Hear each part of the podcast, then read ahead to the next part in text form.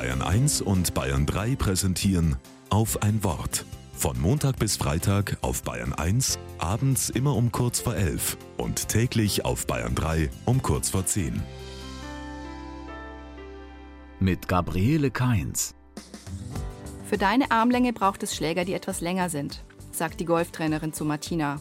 Anders gesagt, Martinas Arme sind für Standardschläger zu kurz. Mal wieder nicht geeignet für Standard denkt sie und rollt innerlich die Augen. Na super.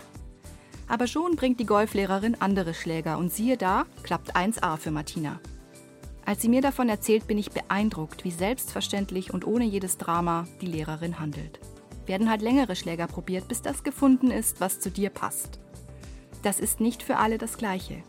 Toll, wenn es Menschen gibt, die nicht nur den Standard im Blick haben, sondern das, was andere brauchen, was am besten für sie passt. Welche Schulart zu dir passt, welcher Arbeitsrhythmus, welche Schlägerlänge und wen du liebst.